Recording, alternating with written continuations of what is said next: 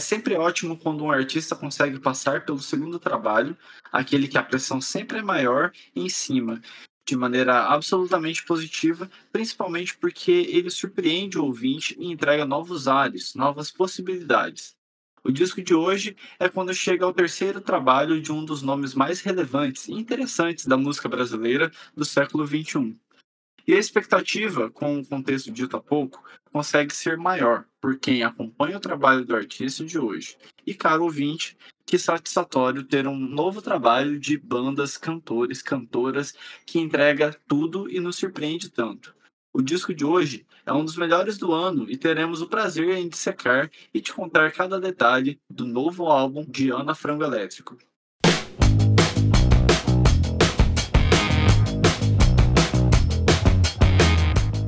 E aí, galera, estamos começando mais um Dissecando.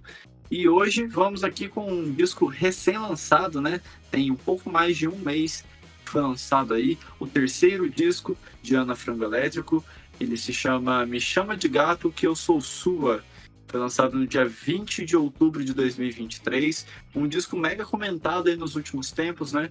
A gente não fez o dissecando dele logo assim que saiu, porque a gente queria reunir um pouco mais de informações, queria se aprofundar um pouco mais, né, no conteúdo dele. E acho que foi excelente, para pelo menos para nossa parte aqui. E por mais que é bom fazer programas, né, dissecando discos recém-lançados pouquíssimo tempo depois que ele é lançado, mas também é bom a gente acalmar um pouco, deixar as informações saírem melhor, né, para fazer um conteúdo mais completo e foi, foi desse jeito que a gente decidiu fazer aqui o programa de hoje. E logicamente eu não estou sozinho hoje para dissecar esse disco. Hoje eu trouxe aqui o meu grande parceiro Victor. E aí, mano, como é que você tá? E aí, e aí, galera? Eu tô, tô tranquilo e é, bom a gente tá falando de coisa nacional aqui, apesar de estar fazendo um burburinho absurdo lá fora, né? Eu tenho visto muitos insights e galera comentando lá de fora, acho que a Ana já, já furou essa bolha. E vai ser legal conversar sobre isso. Exatamente, cara. É bem interessante, né? Desde você estar aqui dissecando um disco nacional. é um fato bem raro. Já passamos de 100 discos dissecados, você participou de, sei lá, mais de 20 programas. E acho que se, talvez seja o primeiro disco nacional que você vai dissecar aqui comigo hoje. Talvez. É, é. Eu não, não lembro de um disco nacional que a gente, que a gente fez junto, não. É, talvez é, esteja faltando um pouco isso pra gente. um fato inédito. Mas bora lá então, né, falar desse grande disco. E, gente, antes da gente começar de fato a aprofundar no Me Chama de Gato Que Eu Sou Sua, eu vou aqui passar aqui para que você siga o arroba Underline no Instagram, é lá onde você tem mais contato, conversa melhor com nós aqui do Noisecast, além, é claro, de sempre que tem episódio novo, é lá onde a gente avisa, é lá onde a gente fala das, da playlist de lançamentos que é atualizado por mim pelo Victor toda semana, com os melhores lançamentos de artistas do mundo da música. É, a gente também sempre fala de novidades do mundo da música. Por exemplo, hoje, né, que a gente está gravando aqui, é dia 22 de novembro. É, saiu ontem o line-up por dia do Lola e a gente interagiu lá com os nossos seguidores falando um pouquinho sobre o Lola. Enfim, sigam lá, a gente também tá no, no TikTok, só pesquisar Noisecast. E para quem quiser, eu sou arroba Bruno Fonseca XX. Vitão, passei também suas redes, cara. É, arroba Victor Revista no Instagram, arroba Victor no Twitter e no Mídia. Eu sempre tô falando de música aí também, conversando com a galera.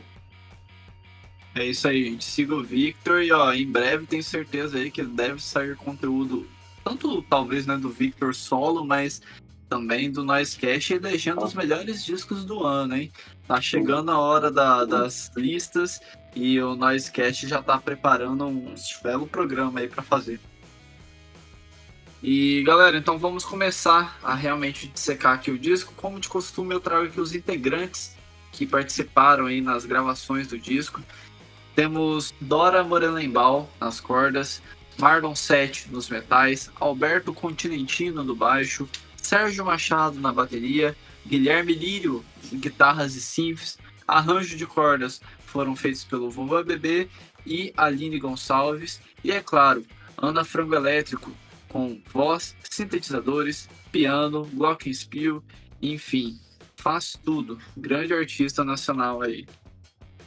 E após quatro anos do segundo disco da carreira, Ana, para alguns pode parecer ter desaparecido e só dar as caras em 2023. Mas a verdade é que nesse tempo, o que mais rolou para o artista de hoje foi mexer com música, mesmo não estando à frente da música.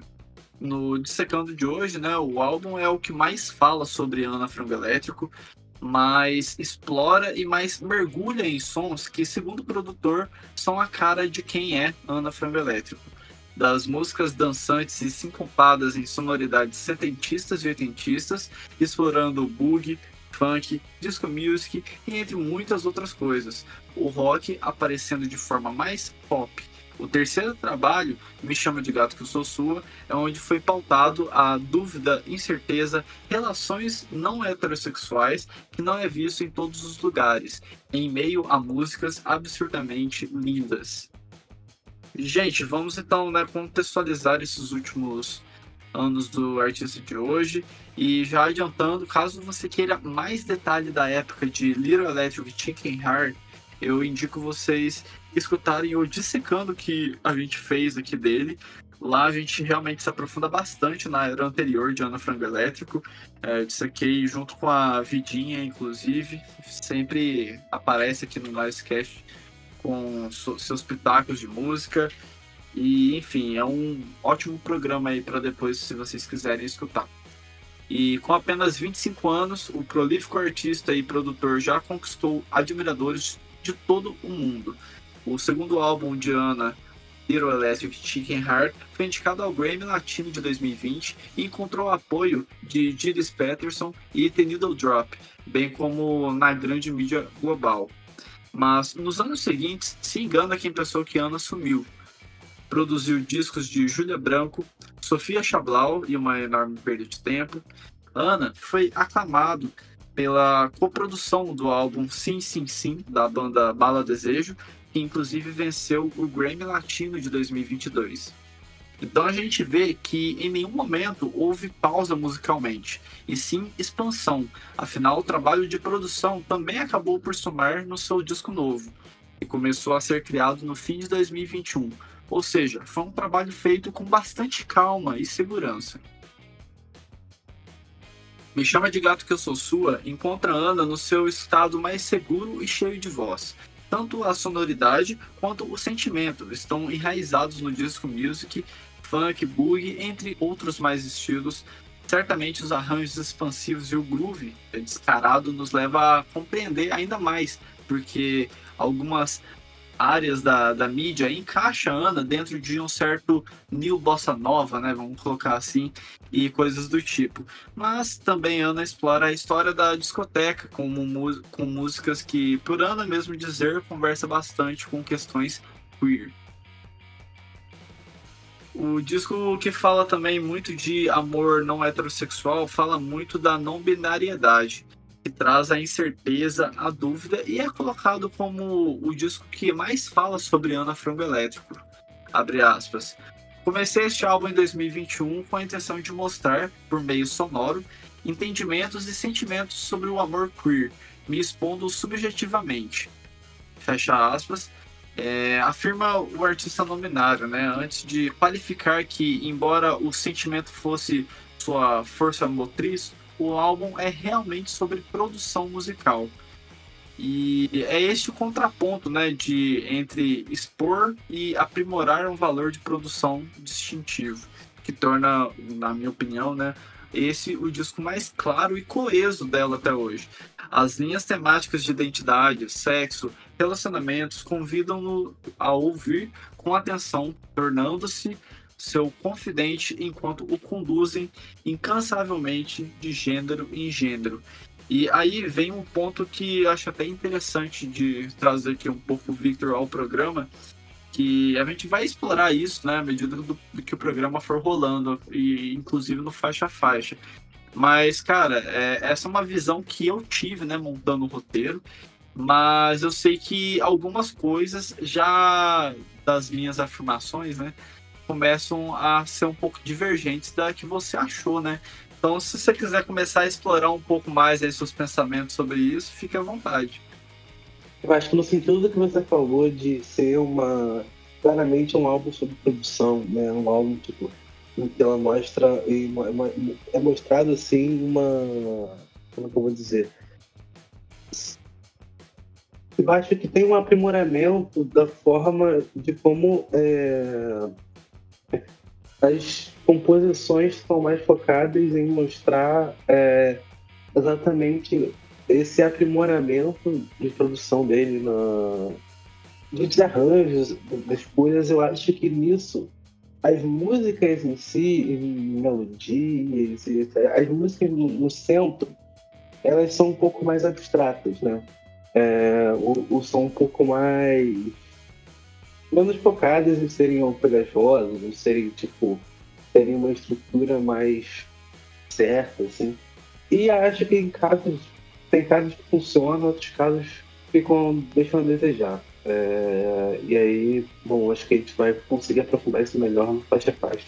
É, cara, eu entendo bastante aí. Realmente acho que hoje a gente vai trazer bastante aí essa, essas comparações e essas análises nossas aí. Seguindo em frente, né? Ana explica há tantas referências e décadas diferentes.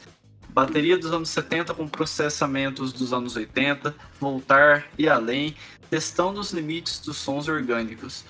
É, caracteristicamente lúdica em Me Chama, Ana faz desvios vívidos e gratificantes através do R&B com influências funk, por exemplo, em Dela, e do art pop em Doutor Sabe Tudo.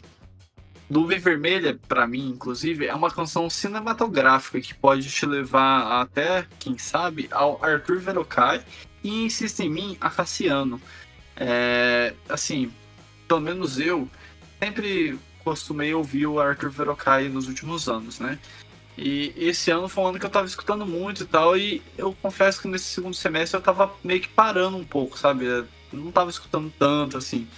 Quando lançou as primeiras, os primeiros singles, né, da Ana Frango Elétrico, a primeira coisa que eu me lembrei foi exatamente Arthur Verocai. E aí eu voltei a ouvir loucamente. E, cara, é, é, eu acho muito incrível, né, quando um artista consegue fazer isso, e eu acho que talvez não tenha sido essa a intenção da Ana, né, mas enfim, de qualquer forma, é, outra música assim que eu achei até interessante, uma comparação que eu li, foi falar que Coisa Maluca pode até levar você ao indie do Mac DeMarco, por conta daquela guitarrinha meio esquisita que o Mac DeMarco consegue timbrar, né? Uhum. Enfim, o disco de hoje é o que Ana teve um olhar mais como produtor do que de fato como artista central, pois teve tempo e segurança no que estava querendo, onde queria que o álbum fosse, onde estava confiante. Além disso, conseguiu não só reverenciar, mas mostrar também a visão que tem das décadas musicais que o inspiram, como eu disse agora há pouco. E é o disco que tem menos composições próprias de Ana, é, porém, é, é o, o, álbum também onde Ana sente que tem mais sobre si, visto que seu primeiro trabalho continha mais poesias e o segundo era mais sobre nostalgia. E, cara, eu acho que isso até nos leva a pensar um pouco, né, a afirmação principalmente que vamos meio que focar assim no lado de ah, Ana se vê mais como produtor do que como cantora. Eu acho que é exatamente isso. Você falou aí sobre o disco anterior. Eu acho que o disco anterior ele é mais pop. Ele tem uma coisa mais radiofônica. Então eu acho que o disco novo ele foge um pouco disso. Ele é uma coisa mais que assim, mano, quem gosta de música, tipo, um pouco mais a fundo, gosta de produção, gravação e tal, vai gostar mais do que as pessoas que ouvem música e pronto, sabe? Mas é apenas a minha opinião sobre isso. uhum. Não, é, eu acho que ele é interessante para para você sentir as texturas, para você ver o que está sendo feito, para você ver quais são os lados assim, explorados principalmente. É, mas assim, por exemplo, uma coisa que me pega Mas eu acho que aí eu tô dando muito spoiler do que a gente vai falando faixa a faixa. Mas são três músicas que são covers, assim, é, que pra mim são as melhores do disco. Então, é, esse tipo de coisa, apesar de serem interessantes sonoramente, isso me, me, me, pegou um pouco, isso me deixou um pouco com um pé atrás, sabe? Sim. Não, eu entendo muito bem se para você realmente as três melhores são covers, é, faz todo sentido você realmente, tipo, pô, sabe, tipo, a, a, até a gente acaba fazendo aquela infeliz comparação, né, pô, do disco anterior tinha tanta composição do artista e por que que nesse uhum. disco não tem tanto, né, sendo que era tão bom? É, é. E Enfim. aí ficou, eu fico, fico, é, é, eu fico com o pé atrás. Entendo, total. E seguindo em frente aqui, né, o disco foi lançado em parceria entre Mr. Bongo e o selo Risco.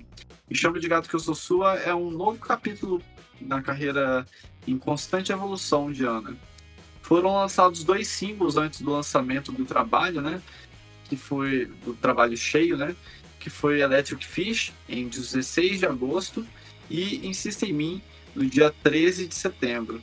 E cara, só uma coisa, esse lado aqui é muito bom, né? Quando o artista, ó, o disco vai ser lançado daqui dois meses, faz dois singles, um em cada mês, e tá bom. Em vez de ser aqui dos lançamentos que, pô, ultimamente tá tão famoso de tipo, o artista ficar quatro, cinco meses cozinhando o disco, lançando uma música por mês. É. Uhum. Então, assim, que bom que, né, fez isso. É um, uma coisa que devia acontecer mais de novo. Essa é uma coisa que eu acho que acontece mais é, com esse indie, né? Que a gente tá acostumado a, a ouvir e acompanhar, do que, tipo, o rap. É, no rap é um. Às vezes as pessoas lançam, tipo, ou de surpresa, ou tipo, toma aqui um single, o álbum sai em duas semanas. É, é muito normal isso. Não tem esse tempo de ficar cozinhando. É, eu, eu, digo isso agora. Recentemente teve o álbum do Danny Brown, que foi tipo se não me engano, era três semanas, assim, no máximo, ou duas semanas, não lembro exatamente o tempo. Mas foi tipo o primeiro single junto com o anúncio do álbum, no segundo single na semana seguinte já tava saindo o álbum logo depois, entendeu? É, eu, eu, não, eu não sei qual é que é, é dessa parada do, de querer cozinhar a gente por conta de tanto tempo, né? É, é, mas afinal de contas, quem, vai, é... quem vai ouvir o disco ouve independente de quanto tempo for lançar antes ou depois, né? É, é. Eu acho que faz sentido numa, numa lógica comercial em que a gente compra ainda muito com rádio, por exemplo. É, porque dá tempo de tocar na rádio, dá tempo da, né, da galera aí descobrindo e tal.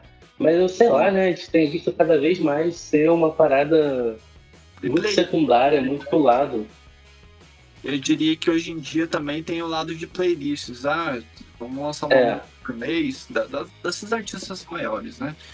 Ah, vamos lançar uma música por mês, porque aí o Spotify coloca uma música nova por mês lá, e aí a gente tem mais chance de circular entre os primeiros bandas, ou banda que tem capinha na tal playlist, enfim. Eu acho que talvez seja esse o pensamento desses artistas que são do underground, é. mas já estão melhorzinho na vida, sabe? É. É o midstream. É, exatamente. É... Vou dar até um exemplo mais do meu universo, né? Que é o Idols. Pô, beleza, lançou o disco em outubro, excelente, adorei a música. Mas, pô, você saber que em outubro eles lançaram o primeiro single, pro disco sair só em fevereiro, ou seja, quatro meses é. depois, pô, é. aí é sacanagem. É, o próprio MGMT também, né, lançou lançou um negócio agora mês passado para sair, tipo, álbum em fevereiro. Acho que agora eles estão fazendo já o teaser do segundo, segundo single, vai ficar nessa. Vai ficar ah, nessa então... de, tipo, cozinhar a galera por todos esses meses. Já acho chato também. Acho que é, quando tem três singles já é o máximo e além disso, pô, dois meses, cara, no máximo.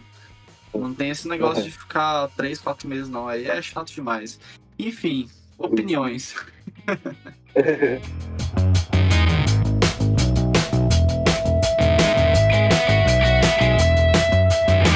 Vamos então partir aqui para a produção do disco, galera.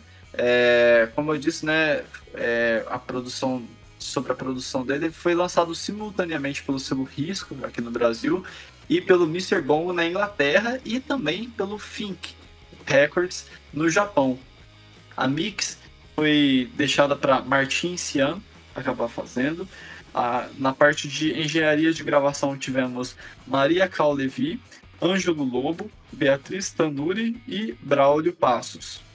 Produtor do disco Ana Frango Elétrico. Se vocês repararem nas músicas, tem muitas músicas com muitos detalhes.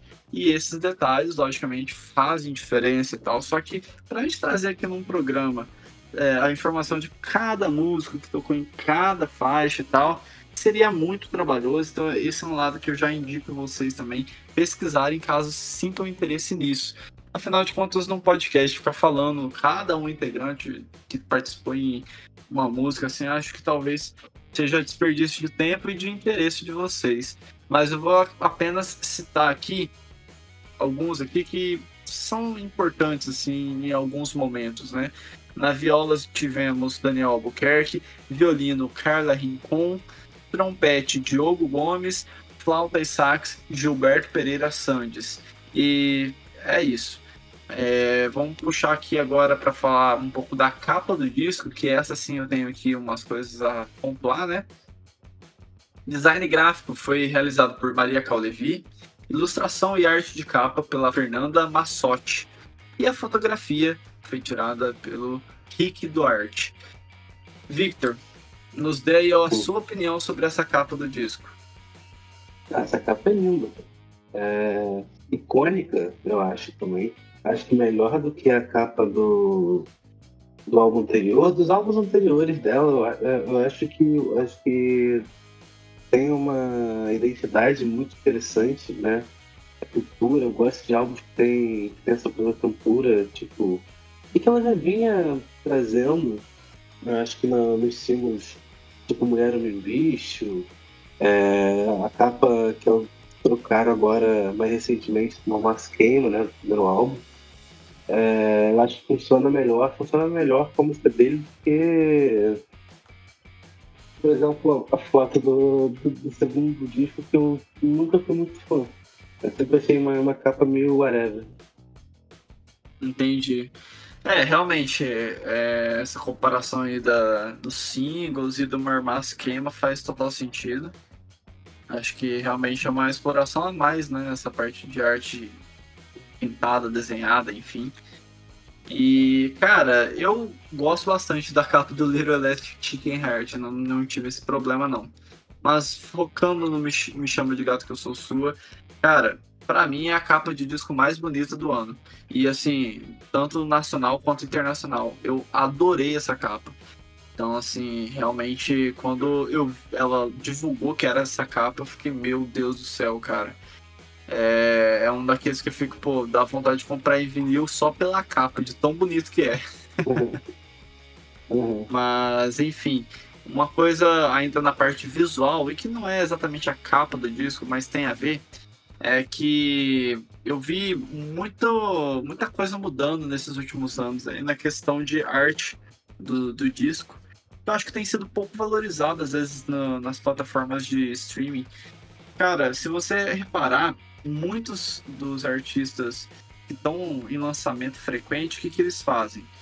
É, lança música, aí deixa tipo um mini videozinho ou um pedaço do clipe enquanto você está escutando a música, né? Na, no seu celular. E a e Ana Frango Elétrico falou sobre isso. Ela pegou, acabou comentando, se não me engano, foi no Twitter ou até no Instagram também. Enfim, ela falou nas redes sociais que o grande lance sempre foi a capa do disco. Ana sempre gostou muito da, de estar tá lá ouvindo a música e olhar lá, ah, tá tocando tal disco, tá a capa do disco. Em vez de ficar esses videozinhos e coisas do tipo. Então foi uma uhum. coisa que a Ana acabou escolhendo mesmo, né?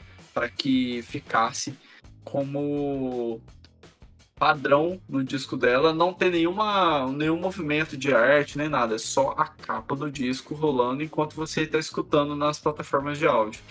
Então, assim, é um ponto que eu, Bruno, realmente apoio muito e foi um ponto muito acertado na, na visão que a Ana teve. Na, na, pô, chega desse negócio de dividirzinho também. Eu concordo. Eu acho que a capa, a capa tem que dizer por si só e tipo, a arte de fazer uma boa capa tem, tá, assim, tá sendo jogada pro ralo cada vez mais. É, acho que valorizar essa arte é essencial. Valorizar os artistas que ainda se preocupam é. com isso é. é importante. Mas, gente, é isso. A gente trouxe aí várias informações aí sobre Me Chama de Gato Que Eu Sou Sua. E agora eu e o Victor aqui vão para a parte que todo mundo mais gosta, que é o Faixa Faixa.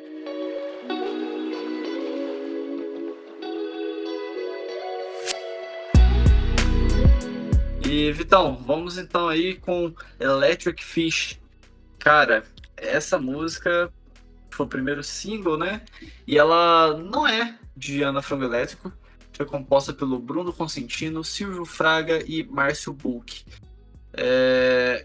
Ana pensou desde o início de ser a música inicial do disco e acabou sendo também o primeiro single, mas isso não foi exatamente a intenção. É... E eu acho bem interessante porque realmente, visto o último single da que, foi lançado, né, que foi Mulher Homem Bicho, eu acho que Electric Fish consegue ir na mesma vibe, mas apresentar que assim vão ter coisas diferentes aí na, no disco novo e tal. E cara, é uma das músicas mais legais desse ano. ah, é. Ela é. Ela tem um, groove, né? Absurdo. Eu acho que a letra não é dela, né? Mas a letra é muito bem escrita e interessante. É, eu fui ouvir né, de todas as, é, as, os três covers, é, o único que eu não conhecia de fato é esse. E aí eu fui ouvir a música original e ela é, é experimentalzão, assim. Tem nada, e... nada, absolutamente nada a ver com a música, com a música né? É, Então, tipo, isso, isso até deu uns pontos a mais, mas assim, é, eu acho que ela melhorou absurdamente essa, essa música. E eu acho que a mostra, exatamente como você falou, uma continuação do caminho de Mulher Homem Bicho. Eu acho que se aprofundando nessa, nessa pegada né, que a gente estava falando do funk, é, faz aí com uma, uma grande promessa próxima, próxima de Mota próximo Tim Maia do Brasil. é, carregar essa bandeira do, do funk, né? Funk, um dito funk mais americano, assim, essa coisa mais soul, R&B, enfim. Eu acho que abre o disco muito bem e que tem uma levada muito gostosa. Eu ouvi tanto essa música, nossa, é, cara, eu também confesso que eu dei bastante play né, nessa música. É, pô, vários detalhes dela me pegam muito, sabe? Os metais, quando aparecem, brilham demais. É, a forma que ela tá no fone de ouvido, tem hora que dá uma um jogo, né, de ir pra direita e ir pra esquerda, assim, que eu acho que, mano, coisas do estéreo que o mono jamais conseguiria. Uhum. E além disso também, o baixo, mano, pô, a pressão o que baixo, esse baixo tem é, é absurda, velho. Pelo amor de Deus. É. E um, um, fato bem curioso, assim, foi o jeito que Ana canta aqui, né? É um jeito meio que parece que força a garganta de um jeito, mas que não de ficar um bagulho esquisito. Fica excelente. Aí sempre achei muito marcante desde a primeira audição, sabe? Então eu já fiquei mega hypado com esse single. Realmente uma grande faixa. E, e, pô, tudo bem, né? Não, não é uma composição de Ana, mas ainda assim tenho que bater palmas porque é um belo de uma, uma canção aí. De uma forma ou de outra, é, acabou refazendo, né, cara? A música, é, tipo, não é a mesma música que original, né? É outro, outro universo. Então tem que dar um crédito por isso. A segunda faixa é dela, feat do Joca, rapper. É... E aí, aí começa. Aí começa. Cara, eu acho essa música irritante. Eu acho essa música irritante, cara. Eu não consigo gostar dessa música. É, é, tipo, eu tentei ouvir, ouvir os detalhes. É, eu entendo a importância dela dentro do álbum, eu entendo, tipo, pra, pra história, pra, pro narrativo, pra, pro mission statement, né? que eu estava tentando trazer nesse, nesse álbum. Mas eu acho que o, o Fit faz um pouco, mas não acha tão bem. É, eu acho as melodias enjoativas. Eu, ah, eu, eu, particularmente não gosto dessa faixa, não. É, e aí eu acabou que quando ela veio como, como segunda faixa de disco, quando eu tava ouvindo a primeira vez, eu falei, caralho, acabou tirando um pouco a minha, a minha apreciação do resto das coisas, e depois que eu fui ouvir melhor e consegui apreciar as coisas que vinham depois. Entendi, cara. Então, é, eu, eu, pelo, pela nossa conversa 10 segundos antes de começar realmente a gravar, eu já tava sentindo que nessa parte do faixa a faixa a gente ia ter algumas discordâncias, mas acho que isso daí vai somar bastante pro programa em si, né? Porque vão ser duas visões que podem ser bem diferentes em algumas faixas. E para mim já é o contrário, cara. Dela é uma música que me surpreendeu muito. Ela dá uma quebra de paradigma, né? Pela, pela vibe que Electric Fish tá. Mas, cara, é, essa vibe anos 70, a brasileirada, me pegou demais. E, assim, é um pouco esquisito misturar anos 70 brasileiro com um pouco de rimas e rap, né? Mas eu acho que, sei lá, acabou funcionando. Eu acho que é, é o jeito que Ana Frango Elétrico tem, sabe? Assim, essa mistura e atualização de coisas do passado, enfim. Eu acabei gostando demais dessa faixa, principalmente por conta do, do, do que foge da guitarra, baixo e bateria os outros, os outros instrumentos que são colocados aqui, acho que fica muito legal. O jogo de vozes, cara, é muito pegajoso para mim. Então, assim, foi realmente uma música que me pegou de surpresa também, acho que todo mundo, né? Mas que eu achei bem positivo, assim. Tanto que, à medida que eu fui ouvindo durante esse mês, eu acredito que dela foi uma das músicas que eu mais devo ter dado os plays aí, porque realmente me pegou bastante. Mas entendo é, total a sua discordância, é. até, até porque eu fiquei depois até fazendo uma relação. Eu sei que não é 100% verdade e é, é tipo uma lei. Mas você também não é o cara que também ama tanta coisa assim da música nacional antiga, né? Então tem alguns pontos aí que pode ter ajudado você a não gostar tanto. Cara, é, pra mim a repetição de dela nessa música foi o que, que matou. Entendeu? Tipo, é tudo. É, a melodia, do jeito que ela é feita, tipo. Eu, não, não, não é um problema com música nacional. Eu, na verdade, eu não tinha nem relacionado isso. Eu acho que, tipo. Eu achei. enjoativo, entendeu? É, eu acho que a, a, construção da música como, como foi feita, eu acho que podia desenvolver para mais coisa e eu acabei. acabei descartando, assim. É, eu acho que tem os seus pontos positivos, instrumentalmente. Mas, enfim, não, não, não me pegou.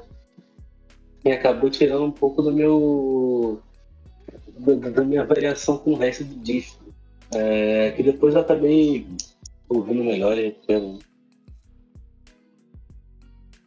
Bom, então vamos agora para a terceira faixa do Me Chama de Gato Que Eu Sou Sua, Nuvem Vermelha. E, cara, essa é uma das músicas que, assim, me conquistou na, nas primeiras audições e tal.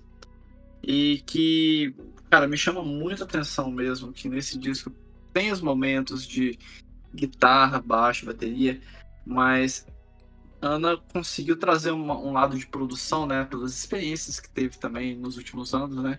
Que, cara, Nuvem Vermelha é impressionante que alguém que é produtor há tão pouco tempo consegue reproduzir uma música cheia de camadas e climas e ambiências e que vai crescendo algumas coisas, aí outras vão dançando em volta.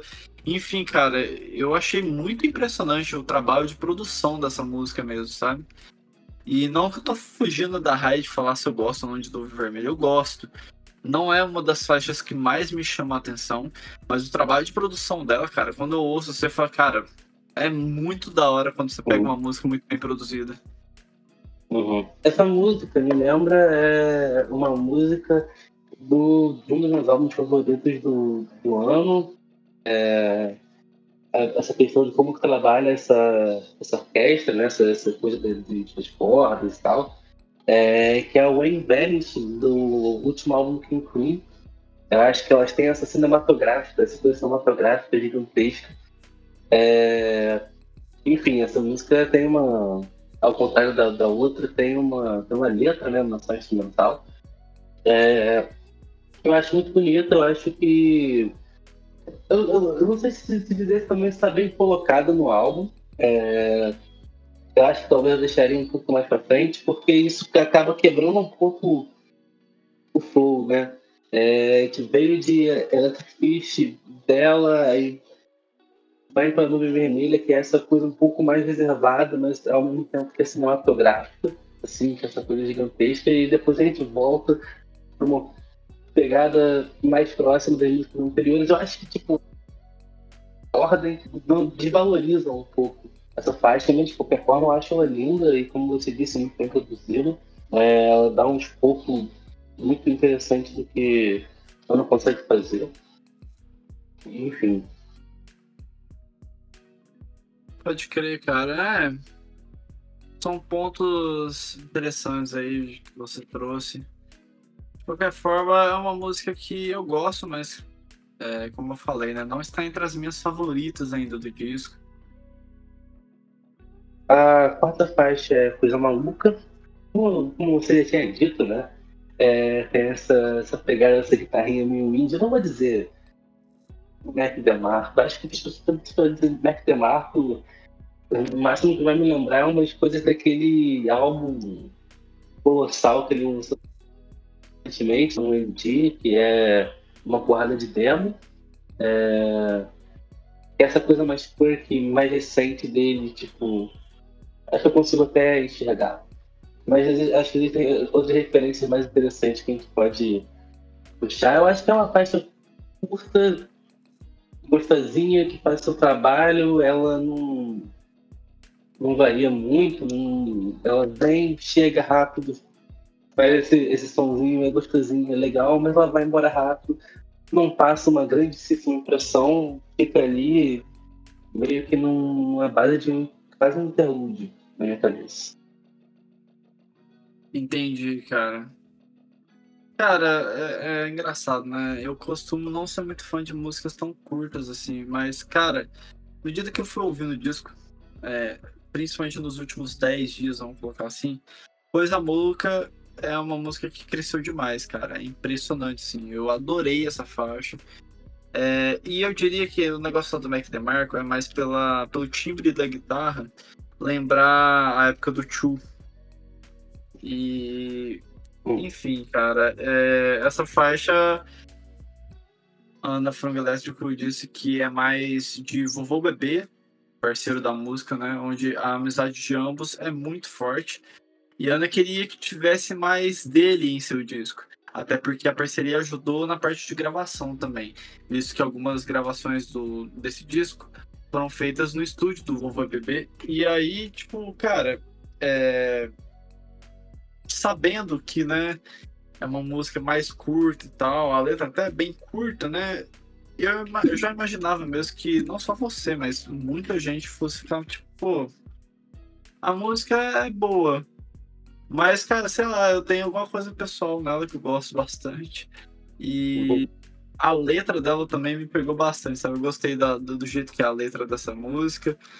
E, enfim, é uma música que hoje em dia eu tenho escutado com frequência.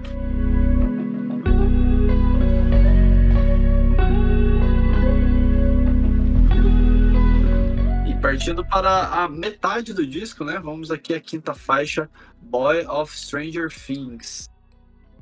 É, essa música aí teve composição de Ana Frango Elétrico e Alberto Continentino. E o nome é para causar confusão ou dúvida. Não é uma referência ao seriado Stranger Things, e sim Menino de Coisas Malucas, trazendo a pauta indiretamente do gênero também. E, cara, quando é, eu vi Ana falando disso, meio que explodiu meu cérebro. Falei, porra, que da hora, não tinha parado para pensar nesse lado, né? Porque é aquele negócio, é o cabelo de Ana Frank Elétrico é de um jeito assim que lembra um pouco alguns personagens do Stranger Things. E aí, por conta disso, eu sempre fiz essa, essa análise e nunca tinha parado para ouvir e prestar atenção na letra da música, né? Então, quando eu vi isso daí, ela meio que ganhou uma, uma nova cara de significado mesmo. Eu achei bem legal que, pelo menos comigo, deu certo essa confusão que Ana queria trazer.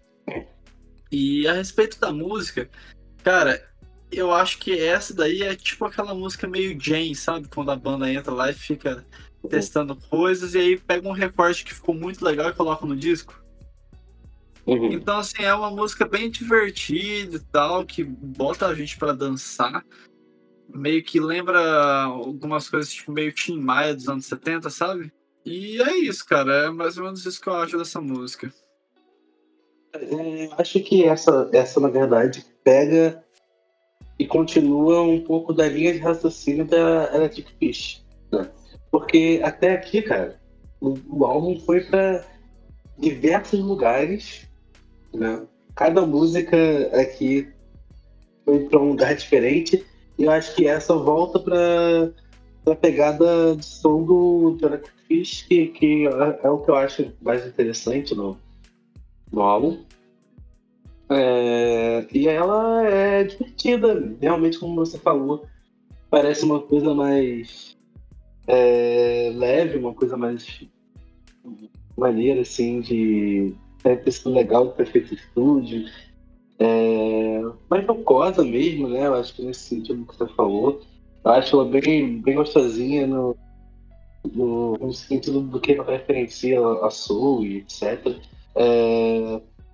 E a outra música em inglês também, né? É... Uma das músicas em inglês que também é em par com a Fish. E eu vi uma galera criticando ela fazer música em inglês, mas uh, eu, acho que isso não é em detrimento de nenhuma faixa em inglês desse álbum. Assim. Eu acho que nesse caso, nesse sentido, tudo funcionou muito bem, independente da, da gente. Pode crer, cara. Eu já não tenho mais nada pra, pra dizer dessa música, não. não. Tá. Posso. É... é sexta, né? Sexta. Sim. A sexta Janela Azul, uma ode ao melhor cigarro que existe, tá? é, o que eu acho muito bonito, o que me pega, sinceramente. O que me é... pega é que o compositor dessa faixa se chama Vitor. Olha só. Olha só. É, eu, eu, eu, não tenho nada a ver com isso. É... Aí, tipo, eu acho que ela entra um pouco também.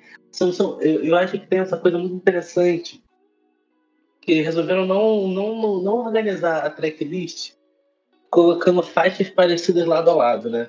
É sempre tipo, parece que é, o álbum vai em sessões e vai, tipo, puxando coisas que vieram um pouco antes e, tipo.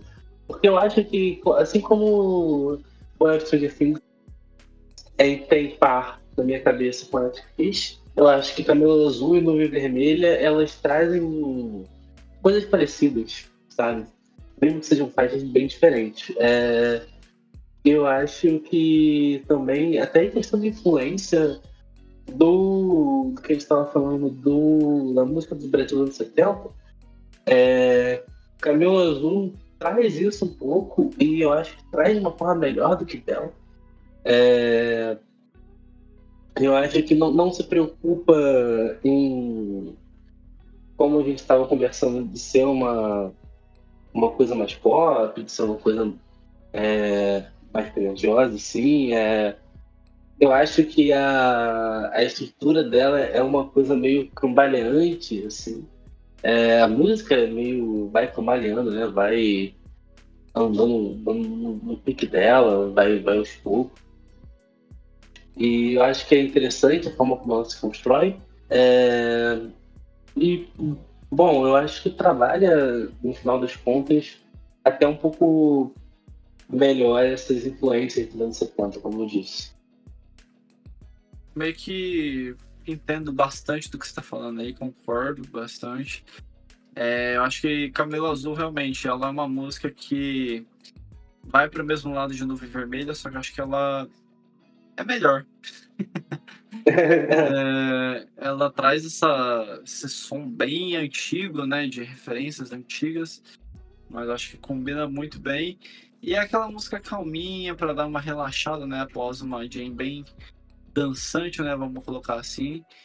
E, cara, para mim, é, essa música aí, ela inicia a melhor parte do disco. Acho que aqui agora uhum. o disco vai numa crescente muito boa. E é mais um daqueles discos que entram de tipo assim, eu gosto do lado A, mas o lado B é incrível, é. sabe? Então, Backloaded. Ah, olha aí, tem até um nome para isso. Enfim, é, é, uma bela faixa. Acho que o jeito que a, que a Ana canta aqui é muito bonito. E essa guitarrinha bem de boazinha e tal, mano, me pegou demais realmente é uma das faixas que eu mais gosto do disco. E agora partindo para a sétima faixa do disco, que também foi segundo single, Insista em Mim. E cara, que música linda. Eu realmente fiquei surpreso quando foi o segundo single, né? É, essa composição é de Ana Frango Elétrico, 100% do nosso artista aí. E as pessoas acham que é uma música triste, né, quando ouve e tal, mas na visão do artista é uma música feliz e no momento feliz de suas relações. É, musicalmente, na minha opinião, é muito cara de Cassiano essa música. O pessoal fez até uma uhum. referência a Tim Maia, mas acho que talvez uhum. porque o pessoal não conhece tão bem o Cassiano, né? E eu acho que essa música uhum. tem muito dele. E, cara, o trabalho de cordas, o baixo, pelo amor de Deus, absurdo. É. Mas a letra dessa música eu achei sensacional, o jeito que Ana canta aqui. Enfim, é uma daquelas músicas que eu realmente fiquei, cara, Ana Frango Elétrico é foda demais, não tem jeito. eu acho que ela tem uma classe, né? É, eu acho essa música muito classuda. Ela é de um existe um, um gênero muito específico, que é o surfist pop. É, é, coisas e invenções de galera de Wake Your Music e, e afiliados. É, que eu acho que se encaixa bem nessa, porque ela tem uma. Ela tem um gingado diferente, né? Ela tem uma, uma um luxo, uma, uma classe. Assim. Eu acho que é uma, uma canção assim, bem, bem estruturada e bem bonita. Eu acho que todos os instrumentos brilham e, ela é pegajosa a seu, a seu modo e ela é, enfim, também é uma da, das faixas que eu, que eu, mais gosto aqui do, do álbum. É... E fico feliz que essa seja uma, uma composição de fato 100% da Ana. É, cara, sensacional. Você falou uma coisa que realmente eu tenho de concordar demais, que traz uma sofisticação muito foda, mano. Eu gostei demais é, como conseguiram, né, dar, desse, dar esse ar nessa música. E, cara, realmente, assim, eu diria que é uma das melhores músicas brasileiras do ano, tranquilamente. Ela. Sabe que música que me lembra, por mais que as letras sejam diferentes e tal? Me lembra muito o clima de There Better Be a Mirror Ball do Arctic Monkeys. É? Olha só, depois eu vou, vou ouvir com calma, essa eu não pensei não. Depois você coloca uma em seguida da outra, que acho que uhum. você, vai, você vai sorrir.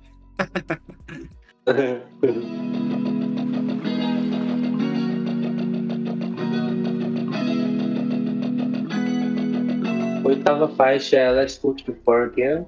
E essa é instrumental, eu acho que uma música mais tranquila assim, que vai dando uma.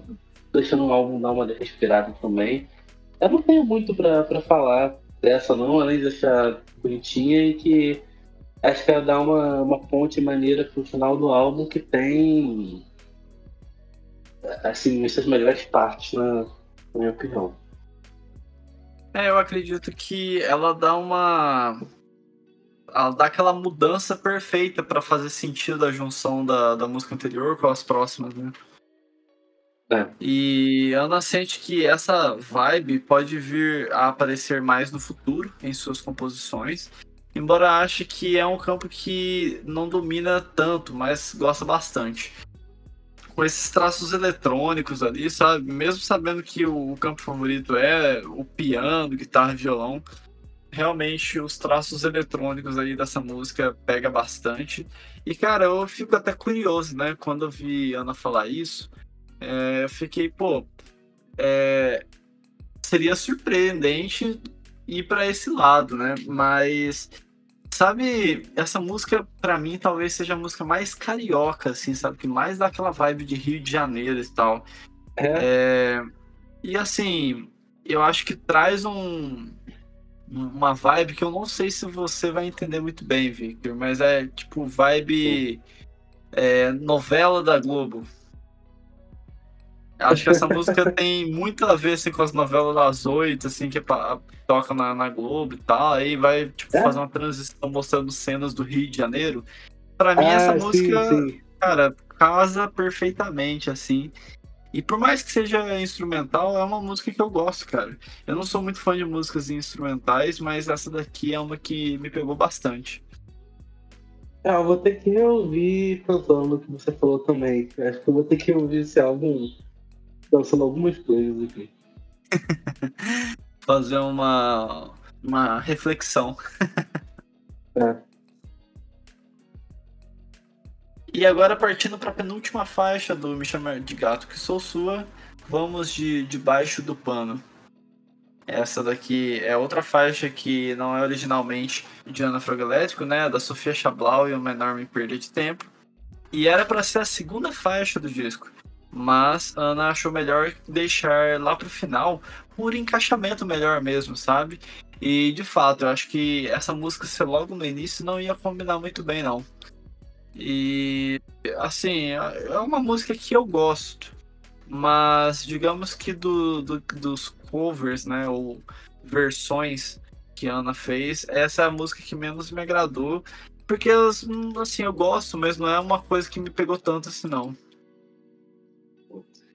Eu acho que ela melhora muito a original, também nesse caso. Eu gosto de como é meio. Tem uma, uma pegada um pouquinho lo-fi na, na produção, é, próprios vocais, né? Alguns, alguns instrumentos. Eu acho que tem uma parte um certo sentimento mais cru mesmo, né? Uma coisa mais.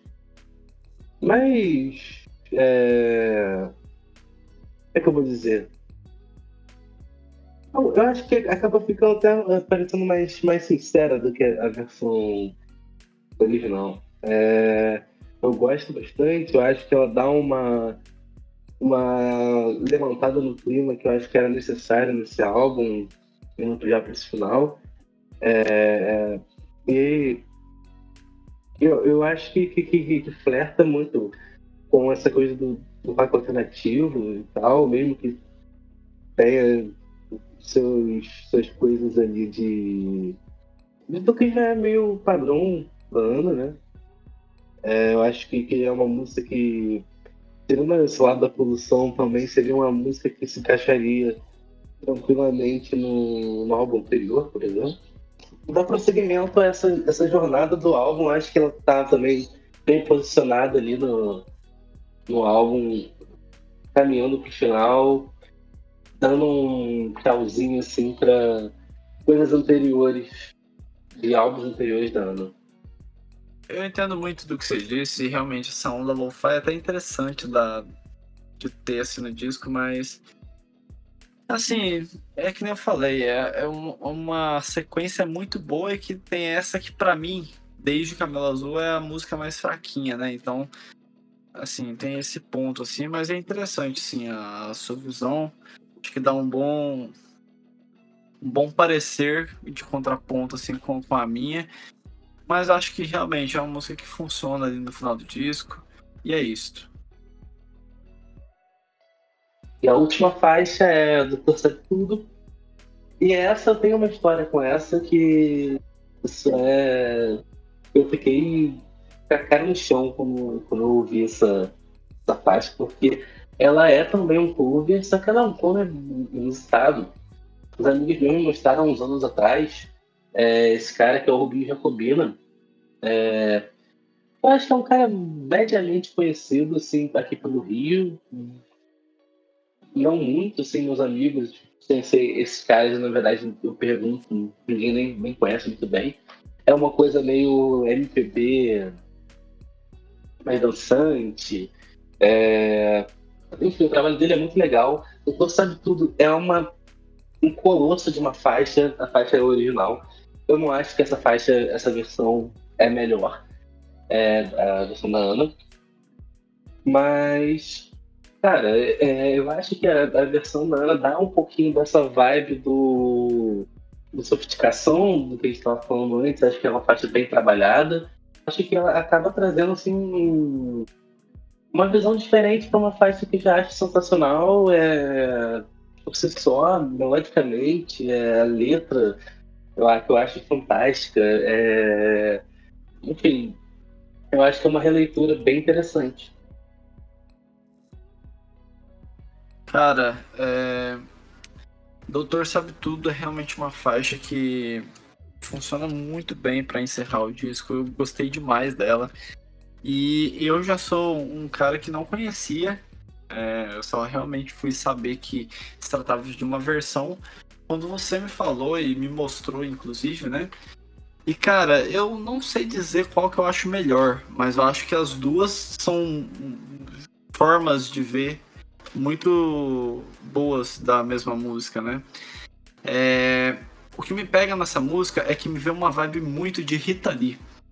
E me conquistou muito de, desde essa parte por conta dos sintetizadores e a forma mais relax, dançante da, da versão de Ana, sabe? É... Só que, pô, pra quem conhece aí, eu e o Victor, é... a vibezinha do, da música original é muito a nossa cara, né? Então, tem, tem esse, esse lado. Então eu acho que funciona muito bem, cara. O trabalho de backing vocals aqui também, mais uma vez, brilha muito. E o jeito que Ana canta aqui também é muito legal, cara. É uma música, pô, das melhores mesmo. Acho que, sei lá, daqui a alguns anos, essa vai ser uma das músicas que mais vão ser bem lembradas. É, só não diria que vai ser da, das versões, né? A mais lembrada, porque Electric Fish foi até single, né? Então acho que talvez acabe ganhando um pouquinho mais de destaque, assim. Mas, mano, é muito boa mesmo. É uma, uma música que faz o disco terminar lá em cima. E é isso, galera. Assim a gente encerra mais um faixa faixa, né? Para quem tá nos ouvindo aí, talvez já saiba o que a gente vai fazer, né?